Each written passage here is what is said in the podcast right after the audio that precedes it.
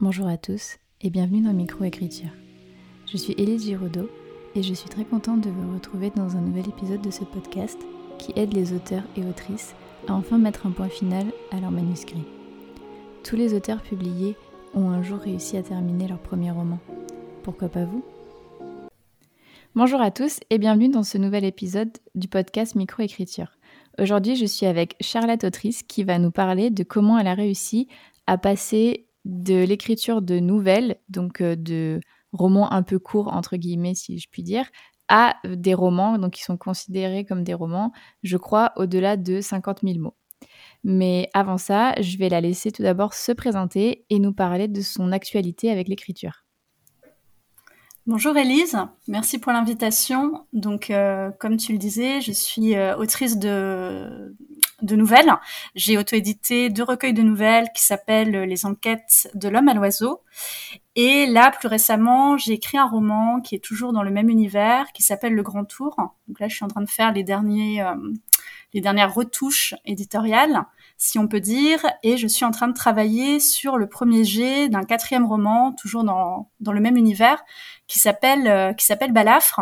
Euh, donc pour expliquer euh, un petit peu, moi je, je, travaille sur du fantastique, la petite branche du réalisme magique, et toutes mes nouvelles se passent, nouvelles et romans d'ailleurs, se passent dans une galerie d'art, et ce sont des œuvres d'art qui prennent vie, qui enquêtent et qui vivent des aventures. Donc voilà pour ma présentation. Ok, très bien. Bah, super intéressant. Déjà, félicitations d'avoir réussi à finir autant de manuscrits. c'est euh, un gros boulot. Oui, oui, je, je m'en doute. Donc, euh, bah, super. Et donc, euh, comme tu l'as dit, donc tu as euh, publié euh, des, nouvelles. Donc, tu m'avais proposé cet épisode de podcast pour parler justement de ce sujet de passer de l'écriture de nouvelles à l'écriture de romans. Et je pense que ça peut être super intéressant. Enfin, c'est super intéressant comme sujet parce que c'est vrai que je reçois ou je vois souvent des messages de personnes qui disent qu'elles ont de la matière pour faire ben, une nouvelle, mais que finalement ça s'inscrit pas dans le, un roman parce que c'est plutôt court. Donc mmh euh, je voulais savoir un petit peu comment ça s'était passé pour toi. Est-ce que euh, c'est ça en fait, tu avais euh, l'envie, on va dire, d'écrire un roman et puis finalement c'était, ça s'est retrouvé à être une nouvelle, ou est-ce que vraiment tu avais l'ambition d'écrire des nouvelles? Enfin voilà, explique-nous comment ça s'est passé un peu pour toi, ton parcours avec l'écriture, avec ces nouvelles et ces romans. Euh, alors, ce qui s'est passé, c'est que je fais partie de cette catégorie d'écrivains et d'écrivaines qui ont toujours écrit donc des petits bouts de texte, des petits bouts de manuscrits, etc. Et avec du recul, je me suis rendu compte que j'avais un petit peu ce mythe euh, de l'inspiration divine qui arrive à un moment et le manuscrit va se faire euh, et on va écrire un roman en, je sais pas, une semaine à dose de café. Et en fait, ce qui s'est passé, c'est que ça n'est pas, ça n'est pas arrivé. Euh, j'ai essayé d'écrire notamment au départ un, un, roman qui se passait euh, à l'époque victorienne, au 19e. Euh, et là, j'étais confrontée à deux problèmes. D'une part, il y avait beaucoup, beaucoup de recherches. Et en fait, euh, bah, quand on fait des recherches, on n'écrit pas. Et je m'en étais pas rendu compte. Et en fait, je me suis un peu épuisée à faire des recherches sans écrire. Et au final, bah, j'ai fait ce qui aurait été un premier jet de roman, mais je l'ai pas assez retravaillé mais j'avais pas assez de, de, recul sur mon métier euh, d'écrivain pour le savoir. Et la deuxième chose aussi, c'est qu'en fait, écrire, ça s'apprend et c'est quelque chose qu'on... Euh, ça s'est un petit peu plus démocratisé maintenant, mais on a encore euh, du mal, surtout en France, où il y a cette espèce de statut d'écrivain qui est là, il n'y a pas de, y a pas de cours, il n'y a pas de parcours universitaire sur l'écriture, et au final, on se retrouve un petit peu sans armes. Donc euh, j'ai fini ce, ce, premier roman. Il y a eu le, le petit côté, euh, enfin ce premier roman qui, a, qui n'a pas abouti. Donc euh, il y a eu le côté un peu drama, je n'y arrive pas, etc. Découragement. Euh, je pense que tu imagines bien. Mm-hmm. Et à partir de là, je me suis dit bon ok, tu, tu n'y arrives pas comme ça. Et, euh, et à un moment, donc en fait, ce qui s'est passé, c'est que je travaillais en galerie et j'ai une visiteuse qui est passée et qui avait vraiment un, enfin, c'était un personnage, euh, un personnage d'histoire. Je me suis dit, il faut en faire quelque chose. Je suis rentrée chez moi, j'ai pris beaucoup, beaucoup de notes, j'ai repris un petit peu plus tard, et en fait, j'en ai fait une petite nouvelle. Alors, c'était pas une nouvelle en chute, c'était plutôt un, portrait en fait où j'essayais de faire passer le, le sentiment que j'avais eu pendant cette visite et de, de rendre ce caractère que j'avais vu. Et j'ai continué. Donc quand il y avait des gens intéressants, j'écrivais des, des, nouvelles, donc encore une fois des, des petits portraits. Mais bah, d'une part, je pense que je me mettais moins la pression parce que euh, bah, au final euh, voilà c'était des petits textes courts euh, il n'y avait pas le, côté ça va être un roman qui va être pris dans une maison d'édition etc et aussi c'est beaucoup plus simple à travailler dans le sens où une nouvelle bah, ça prend un mois maximum peut-être deux mois mais c'est plus facile de voir le début et la fin. Et c'est vrai que ce, ce, que je pense qui est difficile aussi quand on se lance directement dans un roman c'est que c'est un marathon c'est un travail de très très longue haleine et euh, le moment où on met le point final, euh, c'est très très long. Bref, donc j'ai continué à faire mes, mes textes courts.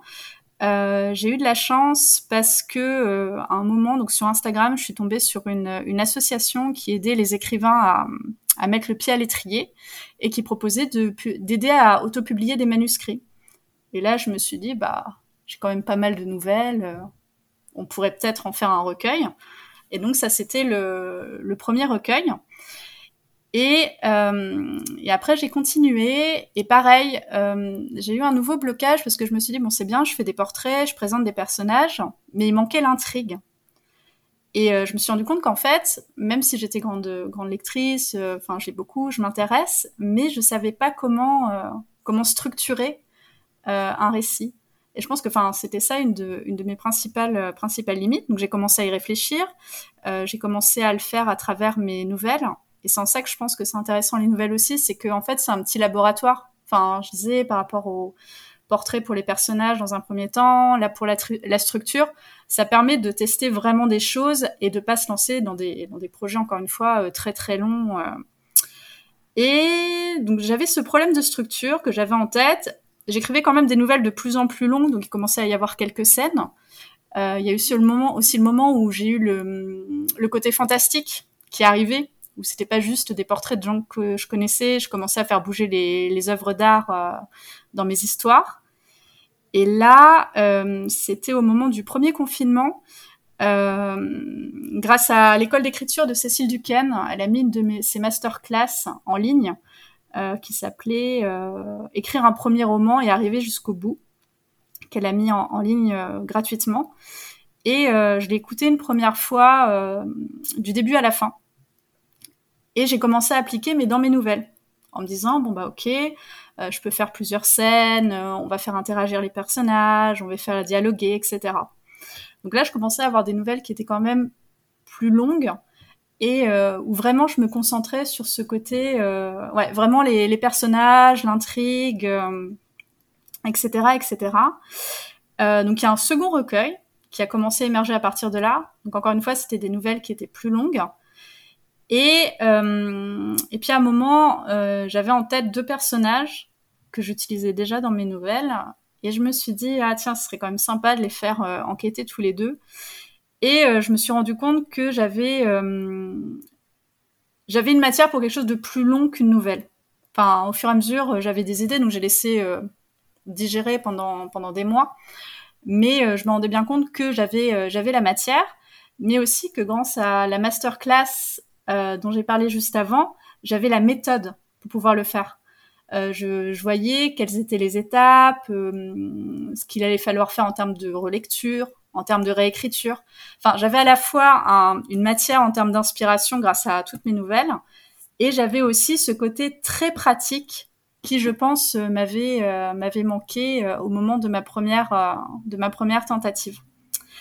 Et donc à partir de là, euh, j'avais les personnages, euh, j'ai bâti un plan et, euh, j'ai vraiment euh, suivi euh, les les conseils de Cécile Duquesne. Alors par contre, ce qui s'est passé aussi, c'est que comme j'avais déjà écrit des nouvelles, il y a des choses, enfin, je connaissais déjà mes habitudes en termes d'écriture. Donc j'ai vraiment adapté pour que ça marche pour moi. Et donc euh, là, ça m'a pris, euh, ça fait quoi, 2020, 2022, où j'ai fait bah, l'étape du premier jet, euh, une pause, la réécriture. Et donc là, comme je te disais, euh, je suis au moment où je suis en train de réfléchir si je j'auto-édite ce manuscrit ou si je, vais le faire passer en maison d'édition. J'espère que je suis claire avec toutes mes histoires. oui, oui, oui, c'est très clair et je trouve ça vraiment super inspirant parce que on se rend bien compte que t'as pas. Enfin, on se rend compte que t'as pas débarqué comme ça avec ton roman, un peu comme moi en fait, que c'est on voit que c'est du travail en fait. Enfin, comment tu as, comment as raconté ça? On voit qu'il y a eu euh, euh, ben, un début, des essais, des re-essais, une progression en fait euh, linéaire dans, dans, ton parcours et je trouve ça super, super bien. Et en fait, le fait d'avoir écrit ces petites nouvelles, ça t'a appris à te connaître en tant qu'écrivain. Et ça, mmh. je trouve que c'est quelque chose qui est super difficile. Enfin, moi, c'est une difficulté à laquelle je suis confrontée ben, actuellement parce que donc euh, comme je le disais, j'ai pas écrit pendant dix ans et je suis arrivée là avec mon idée de roman. Ouais. Donc c'est super, j'ai terminé mon premier jet, donc euh, ça je suis vraiment contente. Mais en fait, je me connais pas en tant qu'écrivain et je suis en mm. train de me découvrir là avec ce premier manuscrit et déjà il y a déjà plein de problèmes, mais en plus il y a celui-là qui est là en plus, alors que toi, mais finalement le fait d'écrire ces, ces nouvelles, ça t'a apporté beaucoup en fait dans ton parcours d'écrivain. Donc, euh, je trouve ça vraiment super intéressant, ton parcours, en fait, tout simplement. Et pour le coup, je trouve ça super inspirant et ça rentre un peu aussi, euh, j'aurais pu en parler euh, dans un épisode de podcast que j'avais fait sur comment trouver sa plume. Donc, j'avais conseillé aussi d'écrire des fanfictions ou des trucs comme ça. Mais en fait, finalement, écrire des nouvelles ou écrire des portraits ou juste écrire des petits textes courts quand on a de l'inspiration, comme, comme tu l'as fait finalement, je trouve que c'est vraiment très formateur au final voilà, je ne sais, pas si tu valides ce que, ce que je dis, mais en tout cas, c'est ce que j'ai ressenti dans, dans, ce que tu as raconté. Ah bah complètement. Pour moi, c'est en fait, ça a été une forme d'apprentissage euh, et qui a permis d'amener au roman. Et après, ce que je me suis rendu compte aussi, c'est que certes, ça m'a permis d'amener d'aller au roman, mais la forme des nouvelles est aussi intéressante. Et j'ai aussi commencé à lire des nouvelles en fait à côté parce que je me suis rendu compte qu'avant, euh, j'en lisais absolument pas. Moi, ce que j'aimais, c'était les énormes romans avec euh, plus de 300 pages. C'était ça alors qu'au final, ça permet d'avoir aussi une, écriture plus concise, plus synthétique. Dans une nouvelle, on peut pas, on peut pas délayer. Il faut aller à l'essentiel. Donc c'est vrai que, enfin, tu parlais du côté plume en elle-même. Euh, c'est intéressant aussi de ce côté-là. C'est vrai. Mais euh, moi, j'aime bien les, enfin, j'aime bien les nouvelles depuis que j'ai lu. Euh, comment ça s'appelle? C'est, c'est, grâce à l'école hein, que j'ai découvert ça, mais je crois que c'est, ça doit être la, nouvelle la plus connue, mais je vais, je vais pas réussir à sortir son titre. C'est une nouvelle à chute. De qui je la sortirai pas, mais c'est une nouvelle que j'aime beaucoup. C'est vrai que sur Instagram, on parle beaucoup de, romans, très peu de nouvelles. Donc, euh, je suis contente qu'on aborde ce, sujet aujourd'hui. Du coup, si tu pouvais nous détailler, en fait, je ne sais pas si, tu peux en faire euh, des points, mais euh, quelles sont en fait les, les clés qui ont fait que tu es passé donc des nouvelles au roman donc j'ai cru comprendre euh, du coup que c'est euh, notamment le fait d'avoir la structure euh, grâce à la masterclass que tu avais écoutée en ligne. Mais est-ce qu'il y a d'autres choses qui t'ont aidé à, franchir ce cap? Alors je suis en train de réfléchir parce qu'il y a beaucoup de choses qui me viennent à la, en tête. alors pour revenir à la, la masterclass, c'est vrai que je l'ai cité parce que c'est pour moi c'est plus important parce que enfin vraiment c'est très complet. Mais après ça a été une époque où j'ai aussi beaucoup regarder des, conseils d'auteurs, des, vidéos d'auteurs, etc. Enfin, j'étais vraiment en, plein questionnement. Euh, je, le suis toujours et tout écrivain est, toujours en train, je pense, de, réfléchir. Mais c'est vrai que je me suis vraiment nourrie euh, de tous ces conseils et il y en a énormément. Euh, enfin, bon, là, on, parlait que ce soit Instagram ou YouTube. il y a aussi les livres d'auteurs. Euh, que ce soit bah, évidemment euh, le Stephen King, euh, le Murakami, qui sont un petit peu des, un petit peu des bibles. Donc c'est vrai que m'adosser comme ça à des choses qui ont été faites par des écrivains, c'était intéressant. Euh, donc ne pas hésiter, euh, effectivement, mais je pense que c'est pareil, même si on, on passe pas euh, des nouvelles au roman, mais aller sur ce côté plus plus pédagogique quelque part. après, comme conseil pour passer de l'un à l'autre, je suis en train de réfléchir c'est vrai que euh, le fait est de se mettre, euh, c'est ce que je disais à, un moment, se mettre des challenges, dans le sens où moi je sais qu'il y a des moments où je me disais, ok, cette histoire-là, j'aimerais bien que ce soit un peu plus longue d'habitude et euh, rajouter, je sais pas, une scène ou une deuxième scène. Alors évidemment, il faut que l'histoire s'y prête, mais se dire, bon, ok, j'arrive à faire, je sais pas, j'arrive à, je m'en sors bien avec deux personnages, je leur fais vivre deux situations, ça se passe pas trop mal. Ok, j'en rajoute un troisième, qu'est-ce qui se passe? Et à partir de là, euh, soit faire une nouvelle scène, soit faire la nouvelle entière. Euh, pareil, je sais qu'à un moment, euh, je voulais tester ce que ça pouvait donner si je faisais euh, interagir une foule.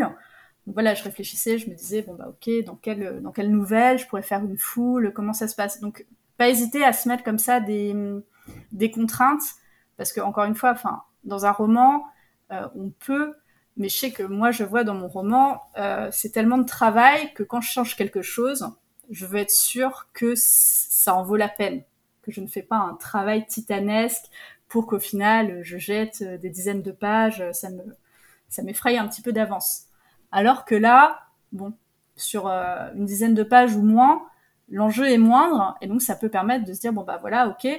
Et au pire, bah moi je sais que j'ai une nouvelle, elles sont pas, euh, elles sont pas terribles elles sont pas dans les recueils. Et c'est pas très grave. C'est plus ça m'a euh, ça m'a aidé à m'exercer, etc. Et euh, c'est vrai que je l'ai déjà dit et je le répète, c'est ce côté euh, sans pression. Donc vraiment ne pas hésiter à, à se mettre à se mettre des challenges. Et pareil, donc là je parlais pour des pour des actions, mais ça peut être aussi si on veut tester certains types de certains types de personnages, si on veut changer de narration aussi. Moi je sais que j'aime beaucoup la narration avec le jeu, mais je sens que c'est un peu une zone de confort pour moi. Donc, euh, j'essaie de passer à la troisième personne. Et encore une fois, c'est beaucoup plus facile. Enfin, beaucoup plus facile. L'enjeu est moindre si on essaye de passer à la troisième personne dans une nouvelle de quelques pages que dans un roman. Euh, alors, je suis en train de réfléchir si j'ai d'autres euh, conseils à donner. Bah, je reviens au point qu'on a cité tout à l'heure. Lire des nouvelles, aller voir ce qui se passe, parce que ça peut même aider à... Si on a des structures qu'on trouve intéressante dans une nouvelle, parce qu'il n'y a pas que les nouvelles à chute, même si euh, les nouvelles à chute, euh, c'est vraiment pas mal et c'est intéressant, mais se dire, bon bah ok, ils ont procédé de cette manière, comment on peut faire? Donc pas hésiter à aller voir du côté des nouvelles. Et c'est vrai que euh, tu disais que sur Instagram on parlait pas beaucoup des nouvelles, mais il n'y a pas que sur Instagram. En France, il n'y a pas de, il a pas de marché de la nouvelle. Enfin moi je sais que c'est une des raisons pour lesquelles je les ai auto-éditées et que je regrette pas de les avoir auto-éditées. à part des très très grands noms de la littérature et quoi qu'il propose, c'est pas très grave, on va le publier, etc. Mais c'est très compliqué euh, d'être nouvelliste en France. Enfin, c'est très compliqué. Enfin, en tout cas, il n'y a pas, euh, les éditeurs vont pas se battre, euh, contrairement à d'autres pays, notamment les pays anglo-saxons, où les nouvelles ont des parts importantes dans les journaux, notamment. Où il peut vraiment y avoir des, des écrivains qui tirent leur épingle du jeu en étant publiés. enfin, je pense au New Yorker ou d'autres grandes institutions. On n'a pas vraiment l'équivalent ou alors on va aller chercher des, plumes qui sont déjà euh, qui sont déjà connues. Et je m'éloigne un petit peu de notre sujet. non, mais il n'y a pas de souci, c'est intéressant ce que tu dis et c'est vrai. C'est vrai qu'avant que tu me parles de, de ce sujet-là pour le podcast, euh, j'avais pas pensé aux nouvelles depuis euh, mes années collège, quoi. Et d'ailleurs, j'ai retrouvé la nouvelle ah, ma, ma nouvelle chute préférée, qui est la parure de Guy de Maupassant. Voilà. Ah, bah je viens de faire la, recherche parce que je ne supportais pas de ne pas trouver. Mais effectivement, c'est vrai que c'est vrai qu'on voilà, on n'en entend pas. On n'entend pas souvent parler, mais euh, ce que je trouve encore euh, assez incroyable dans ce que tu dis, c'est qu'on sent vraiment que tu t'es exercé vraiment avant de, de, te lancer dans ton roman avec, euh, Enfin, en tout cas, on sent vraiment qu'il y a eu un vrai, un vrai travail de ta part euh, pour euh, construire euh, des choses, les déconstruire, t'améliorer, te lancer des challenges. Et je trouve ça super, super intéressant. Et c'est vrai que même si j'avais écrit des petits trucs sur des, sur des bouts de feuilles, j'ai jamais fait ce. on a vraiment l'impression, en tout cas, que tu as vraiment essayé d'apprendre le métier d'écrivain et que c'est pas venu comme ça. Et, et je trouve, du coup, c'est super intéressant de, t'écouter parler. Et du coup, ben, je sais pas si là, pendant que j'étais en train de parler, tu as trouvé d'autres trucs que tu voulais ajouter sur. Euh, bah, j'étais en train de t'écouter, en fait, donc euh, non, je voudrais en même temps. Euh, bah, il y a une pensée qui m'est venue en t'écoutant. ce travail, ça a été possible aussi parce qu'il y a un moment où le côté égo, je l'ai mis de côté aussi. Enfin, mm il n'y avait pas le, c'est ce que je disais là quand j'ai fait ma tentative de grand roman victorien qui n'a jamais rien donné. Euh, donc il y a eu le, moment euh, auto-apitoiement et puis après le, côté vraiment ok, euh, j'arrive pas à écrire de roman, enfin techniquement je j'en suis pas capable, sachant que, enfin j'ai toujours écrit, j'écris bien, donc c'était pas le côté du style, c'était vraiment un, ce que je disais, c'était vraiment ce côté structure qui me, qui me coinçait, quoi. J'étais au, pied du mur et je savais pas, euh, et je savais pas quoi faire. Et c'est vrai que à partir de là, essayé de trouver les, les ressources et de, et de trouver des méthodes pour réussir à, me, à sortir de cette impasse. Euh, bah, je pense que l'envie d'écrire était vraiment là. Donc, euh, il y a dû y avoir un moment où je me suis dit bon, bah, ok, soit j'arrête d'écrire, soit je, soit je trouve une solution.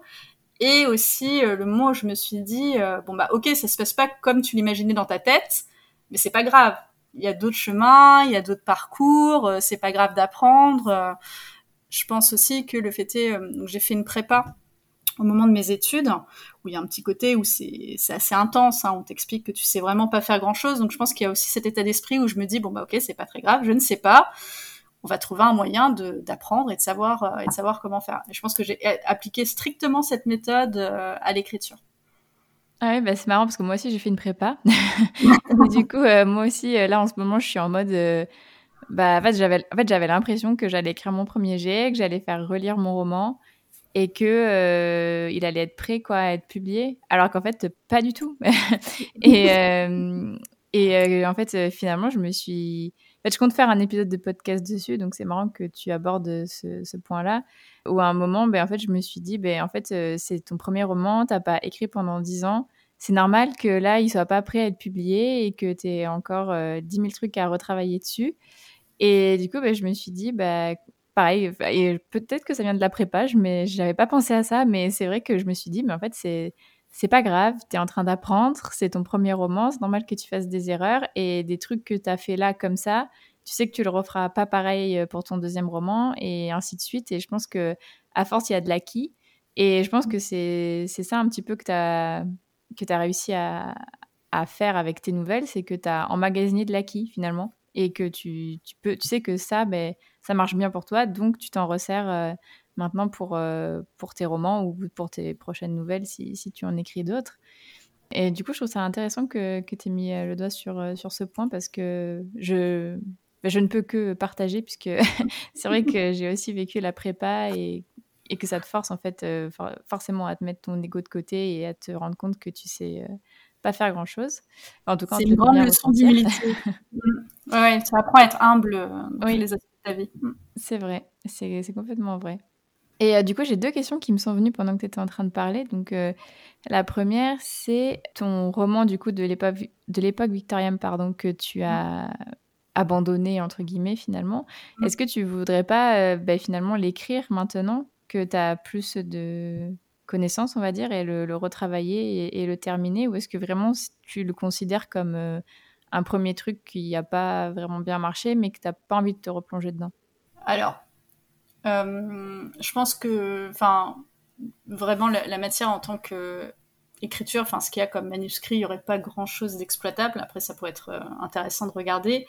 Après, donc euh, c'était euh, sur un peintre euh, qui avait sombré peu à peu dans la folie, donc il y avait déjà mes thématiques un peu de prédilection. Donc je me dis ça pourrait être intéressant, mais je pense que je le ferais différemment, peut-être sous une enquête ou quelque chose. Donc ça reste un projet que j'ai dans un petit coin de ma tête où je me dis à un moment ça pourrait prendre forme c'est pas une priorité pour l'instant. De toute façon, comme je t'expliquais au début, euh, entre les, les, corrections et puis le premier jet, j'ai pas trop le temps.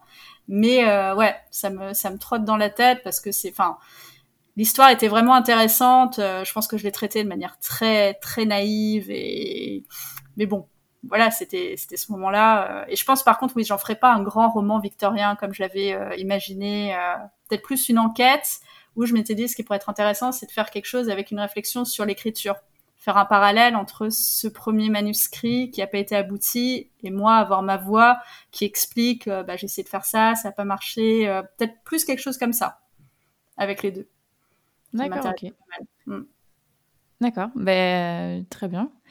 Et euh, ma deuxième question, du coup, c'est est-ce que tu penses aussi que un des piliers qui a fait que tu es passé donc de bah, de, nouvelles, donc de, récits courts, on va dire, à euh, des récits plus longs, c'est euh, le fait d'avoir de la matière justement et une histoire qui, tient la route. Euh, est-ce que avant tu avais peut-être des, idées qui n'étaient pas exploitables sur un, long sur un long roman ou est-ce que au contraire tu penses que ce que tu avais fait en nouvelle peut-être pas au début mais à un moment c'était peut-être exploitable sur euh, bah, plus de mots, mais que comme tu disais justement tout à l'heure, le fait de, que tu avais envie de faire des nouvelles t'obliger à réduire et donc qui est un challenge aussi dans, dans l'autre sens de justement ne pas détailler. Ou est-ce que c'était vraiment, voilà, tu avais de la matière pour faire une nouvelle et là, tu as réussi à avoir, bah, je sais pas, de par ton travail, de par euh, euh, bah, ce que tu as appliqué, finalement, ton cerveau, il s'est mis à, je sais pas, mouliner encore plus et du coup, tu as eu une idée qui, euh, qui permettait de faire un roman. Alors, je pense qu'il y a deux choses. Il y a ce que tu dis, effectivement, il y a le fait que il y a tout ce que j'avais emmagasiné, il y avait l'univers, la matière, et effectivement, enfin, tout était resté dans l'inconscient, euh, ça avait créé des, mécanismes et des manières de faire. Après, je pense aussi qu'une des grosses différences avec un roman, c'est que c'est quelque chose qui nous accompagne pendant plusieurs mois, voire années.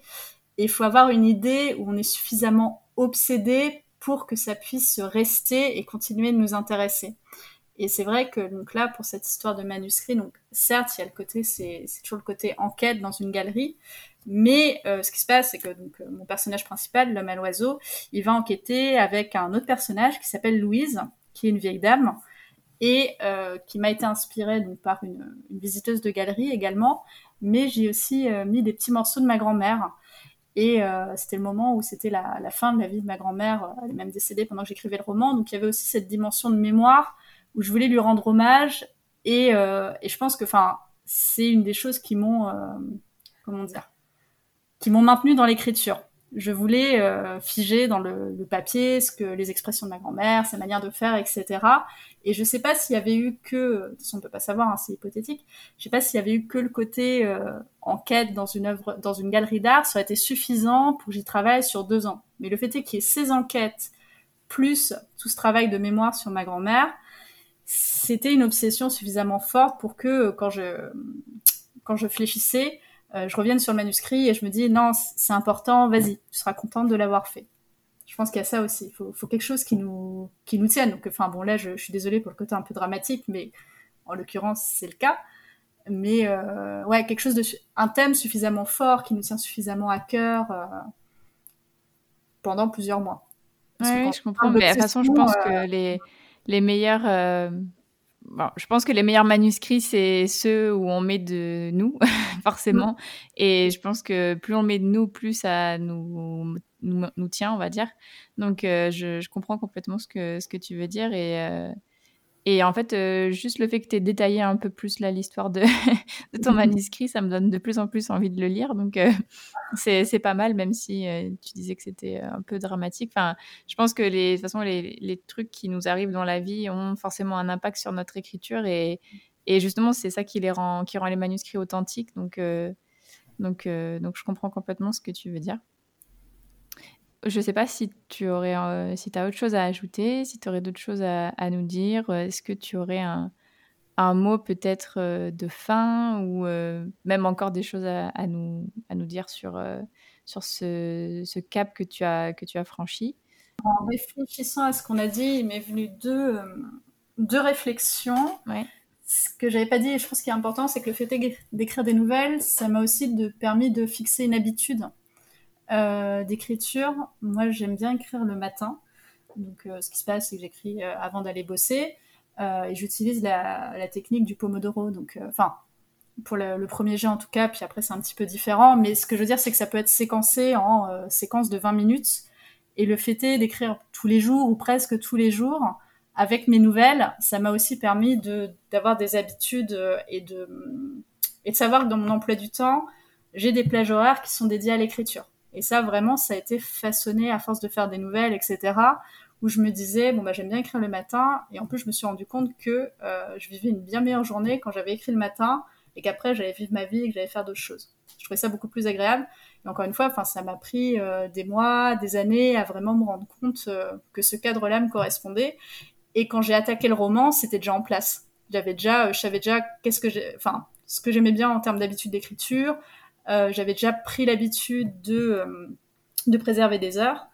Et aussi, euh, mon entourage était déjà au courant que j'écrivais.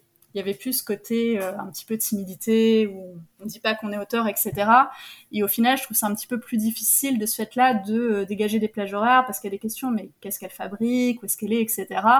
Là, les gens le savaient, ils me, voilà, ils me fichaient la paix, ils savent que c'est le cas, et c'est très très bien, et ça marche très très bien. Ok, oui, c'est vrai que c'est vrai que c'est des choses auxquelles on ne pense pas forcément, mais euh, effectivement, c'est euh, c'est intéressant.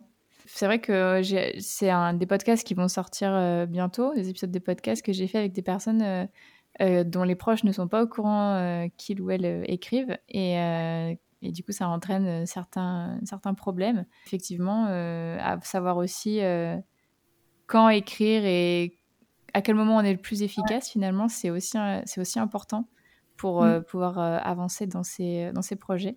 Donc effectivement, c'est deux, deux, points que je trouve euh, intéressants à ajouter. Est-ce que tu aurais un petit mot de la fin? Un petit mot en rapport avec ce qu'on a dit ou pas forcément? Un petit mot d'encouragement ou de motivation ou quoi que ce soit pour les auditeurs? Un message inspirant, c'est ça? Voilà. bah, ce dont tu parlais tout à l'heure de personnes qui, qui, passent, qui, ont du mal à passer de nouvelles au, au roman, je pense que tout le podcast euh, l'a un peu souligné, mais c'est ça prend du temps, beaucoup beaucoup de temps, mais euh, c'est, euh, à mon sens en tout cas, c'est un apprentissage qui est intéressant. Mais ce qui, enfin ce qu'il faut pas oublier et vraiment garder en vue, c'est le, le, plaisir et la joie que ça procure du moment que, enfin vous preniez plaisir à écrire, etc. C'est pas très grave que ça soit long. Et c'est vrai que moi, c'est quelque chose qui, que j'ai vraiment recentré. Je pense qu'au départ, j'avais plus le côté social, prestige. Là, moi, ce qui m'intéresse, c'est d'avoir ces heures pour écrire, que je sois contente d'écrire. Et ça me, c'est vraiment une colonne vertébrale euh, dans mes journées et dans ma, et dans ma vie, et j'en suis ravie. Bah, en tout cas, c'est un, un, très beau message. Ben, je te remercie beaucoup euh, ben, pour ce, petit mot d'encouragement de fin. Je te remercie d'être euh, venu dans le podcast et d'avoir partagé ton expérience avec nous, qui est, je trouve, vraiment inspirante et qui montre en fait tout le travail qu'il faut accomplir pour parvenir à son objectif. Donc c'était vraiment un très beau témoignage. Je vous souhaite à tous, ceux qui nous écoutez, une très belle journée ou une très bonne soirée, suivant quand est-ce que vous écoutez le podcast. Merci beaucoup à tous pour votre écoute. N'hésitez pas à noter le podcast sur la plateforme sur laquelle vous l'écoutez et à y laisser un commentaire si vous le pouvez. Cela m'aide énormément au référencement et à faire connaître le podcast. Si vous voulez venir témoigner d'une expérience qui vous est arrivée en tant qu'auteur ou autrice, ou bien nous faire part d'une difficulté que vous avez réussi à surmonter pour l'écriture de votre premier jet, n'hésitez pas à m'écrire sur Instagram ou bien à l'adresse mail elise.giraudot.contact.gmail.com. À bientôt